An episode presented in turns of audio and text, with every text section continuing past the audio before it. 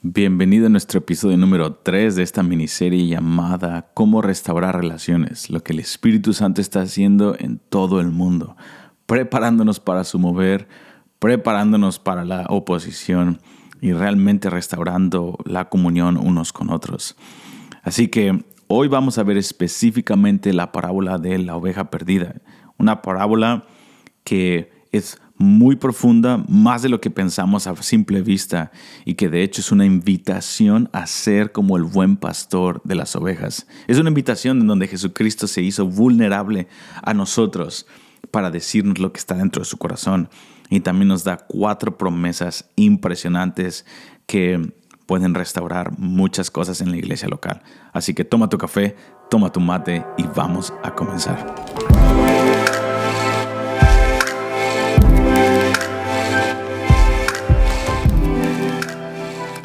Ok, ahora estamos en Mateo 18, versículo 10. Eh, después de que Jesucristo les dice, hey, tienen que hacerse como niños para poder entender estas cosas, para poder entrar en la conversación, necesitan ser como niños. Después del versículo 6 al 9, Él empieza a decir de qué tan personal es para Él cómo tratamos unos con otros. Él dice, si alguien maltrata a un niño como esto, si lo hace caer, entonces es muy personal para mí.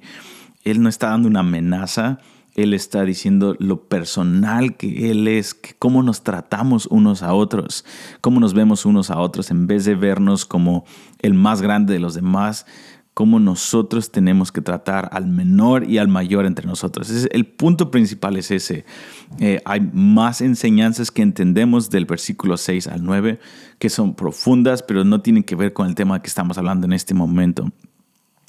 Pero el versículo 10, versículo 10 al 14, esta, eh, la parábola de la oveja perdida es Jesucristo está hablando en la misma conversación, de la misma pregunta que los apóstoles le dijeron. Vamos a leerlo. Miren que no menosprecien a uno de estos pequeños, porque les digo que sus ángeles en los cielos ven siempre el rostro de mi Padre que está en los cielos. Porque el Hijo del Hombre ha venido para salvar lo que se había perdido. Él empieza a decir, esto es muy personal. Déjenme decirles qué tan preciado es para mí cada uno de ustedes.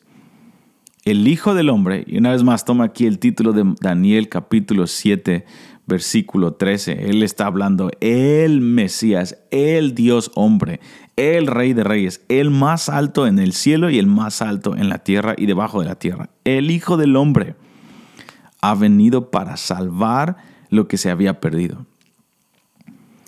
¿Qué les parece si un hombre tiene 100 ovejas y se descarría una de ellas? ¿No deja las 99 y va por los montes a buscar la que se había descarriado? Y así acontece que la encuentra de cierto les digo que se regocija más por aquella que por las 99 que no se descarriaron. Así no es la voluntad de nuestro Padre que está en los cielos que se pierda uno de estos pequeños. Entonces él empieza, ok, parece que está desconectado, esta parábola está aislada de lo demás, pero no, no está, él está hablando de lo mismo. Jesucristo empieza a decir varias cosas aquí. Número uno dice, yo soy un buen pastor y dejé las 99, yo dejé mis ángeles, dejé a mi Padre, Dejé el cielo, dejé una atmósfera perfecta que me reconoce como el rey de todo, que me adora día y noche para bajar a un mundo hostil que me odia, que está a punto de matarme, que no me reconoce. Y vine no como el más grande, yo vine como el más grande, pero vine a mostrarles cómo en mi reino el más grande es el siervo. Yo me he vuelto como un niño frente a ustedes. Yo me he vuelto, de hecho, me he humillado como el esclavo de todos ustedes. De hecho, me pago impuestos, eh, no destruyo a los que me critican, los que me llaman que hago milagros por el espíritu de Belcebú. Yo he venido aquí a servirlos. ¿Por qué? Porque son muy preciados para mí. Porque el Hijo del Hombre vino por lo que está descarriado. Vine por ustedes, apóstoles. Ustedes se descarriaron. Ustedes no son mejores que los fariseos y que los romanos. Todos ustedes se descarriaron. Ustedes son la oveja número 100. Y me regocijo en venir y tomar este proceso de hombre y de humillación si es con el fin de ganar el corazón de ustedes. Este es el punto, Él está abriendo su corazón. Entiendan, entiendan, cambien su actitud. De unos con otros. Cambien su actitud hacia los samaritanos apóstoles. Cambien su actitud hacia los romanos, aún el César que los irrita. Cambien su actitud. Porque yo fui el que dejó la mayor posición y vine a salvarlos a ustedes. ¿Cuánto más ustedes? Ese es el punto principal de lo que está diciendo aquí en los primeros versículos 10 al 12, al 13. Entonces lo que Jesucristo está diciendo aquí es de que Él es ese pastor y ahora versículo 15 dice, por tanto, por tanto, Él hace una conexión, empieza a introducir aquí las dinámicas del proceso de cómo podemos restaurar relaciones. Pero no podemos empezar el versículo 15 si todavía seguimos en el versículo 1 al 5 y no hemos entendido el corazón del buen pastor, si no hemos entendido cuál es el fin de lo que Jesucristo está haciendo. Porque si no vemos versículo 15 al, 20, al 22 y vemos como un proceso solamente para poder eh, eh, eh, resolver conflicto. Pero eso no es lo que Jesucristo está haciendo. Él está diciendo, yo quiero ganar el corazón de la gente y yo me voy a ir al cielo, pero ustedes se quedan aquí y todavía necesito ir por esa oveja número 100. Entonces, el proceso de Mateo 18, versículo 15 al 21, escúchame bien, versículo 15 al 22, el proceso que está a punto de enseñarnos Jesucristo es con el fin de, de volvernos la extensión de ese buen pastor que quiere ir por la, la, la oveja perdida. La oveja perdida es la oveja ofendida o que pegó contra ti o que tú pecaste contra ella. Cuando tú y yo destruimos una relación o herimos una relación entre hermanos, colaboradores, ministerios y ofendes a alguien o te ofendió a alguien, automáticamente tú y esa persona o esa persona o tú se vuelven la oveja número 100. Y Jesucristo está diciendo, por lo tanto, quieres apóstoles, quieren volverse la extensión de lo que yo hice con ustedes. Ustedes lo podrían hacer con ese hermano que pecó contra ti. Porque esa falta de comunión que hubo debido a que Él pecó contra ti o te ofendió, está creando una ausencia en Él, en el cuerpo de Cristo. Necesitas ganarlo. Entiendan mi corazón. No lo hagan solamente porque para que todos se lleven bien. Háganlo porque eso es lo que yo hice. A mí me costó la vida. Me costó dejar mi, mi, ah, mi posición en el cielo, mi condición como espíritu y como el jefe de los escuadrones de Israel me, costó volverme hombre y vivir humilde entre ustedes y morir la muerte de cruz, podrían hacer lo mismo, podrían continuar esta gran asignatura que yo tengo.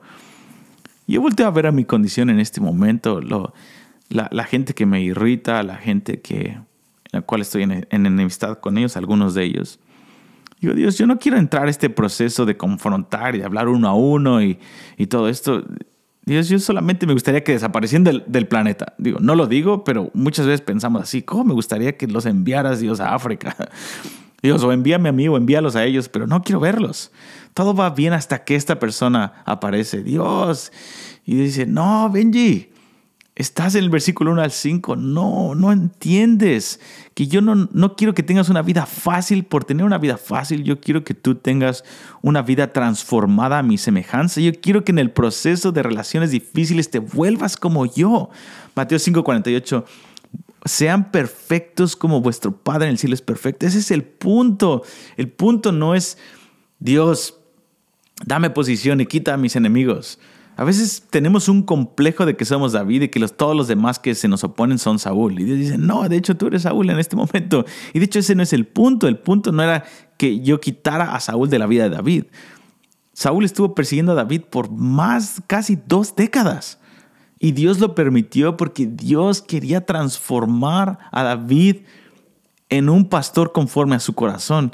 David era un hombre conforme a su corazón, pero él tenía que volverse un líder conforme a su corazón que pudiera cumplir los propósitos de Dios para su generación. Entonces por eso dice, por lo tanto, por lo tanto, si tú crees lo que te estoy diciendo, si tú crees que mi corazón desfallece por esta persona que está ofendida contigo o que tú ofendiste o viceversa, por lo tanto, versículo 15, si tu hermano peca contra ti, Ve y repréndele, repréndele estando tú y él solos. En fin, él empieza un proceso que vamos a ver en el próximo episodio, los tres pasos de cómo restaurar una relación.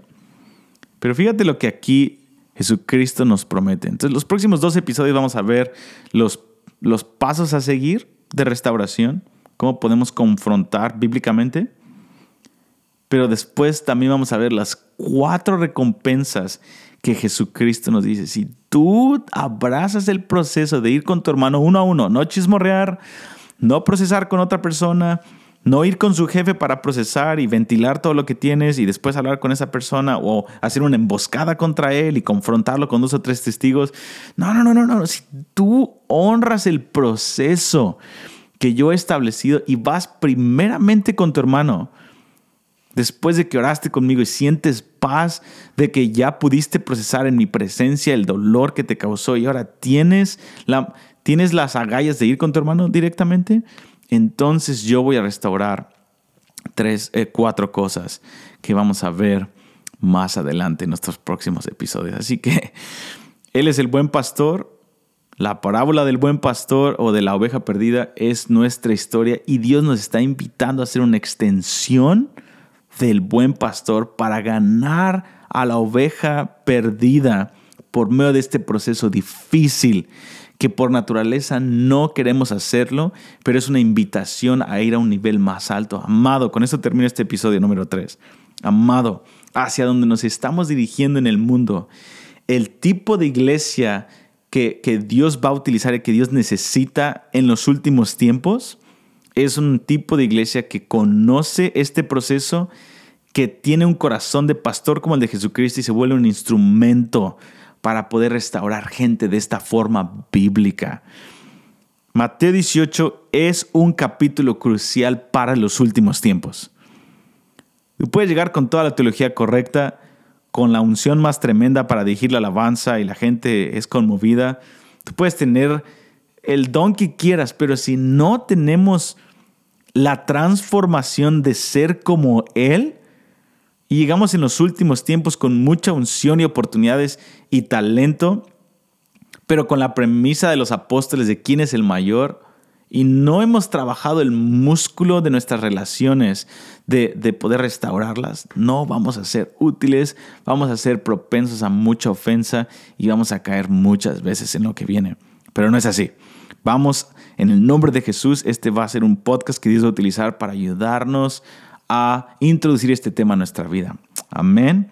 Ok, te veo en el próximo episodio, episodio número 4. Cómo restaurar nuestras relaciones, lo que el Espíritu Santo está haciendo en todas partes, partes del mundo para prepararnos para lo que viene.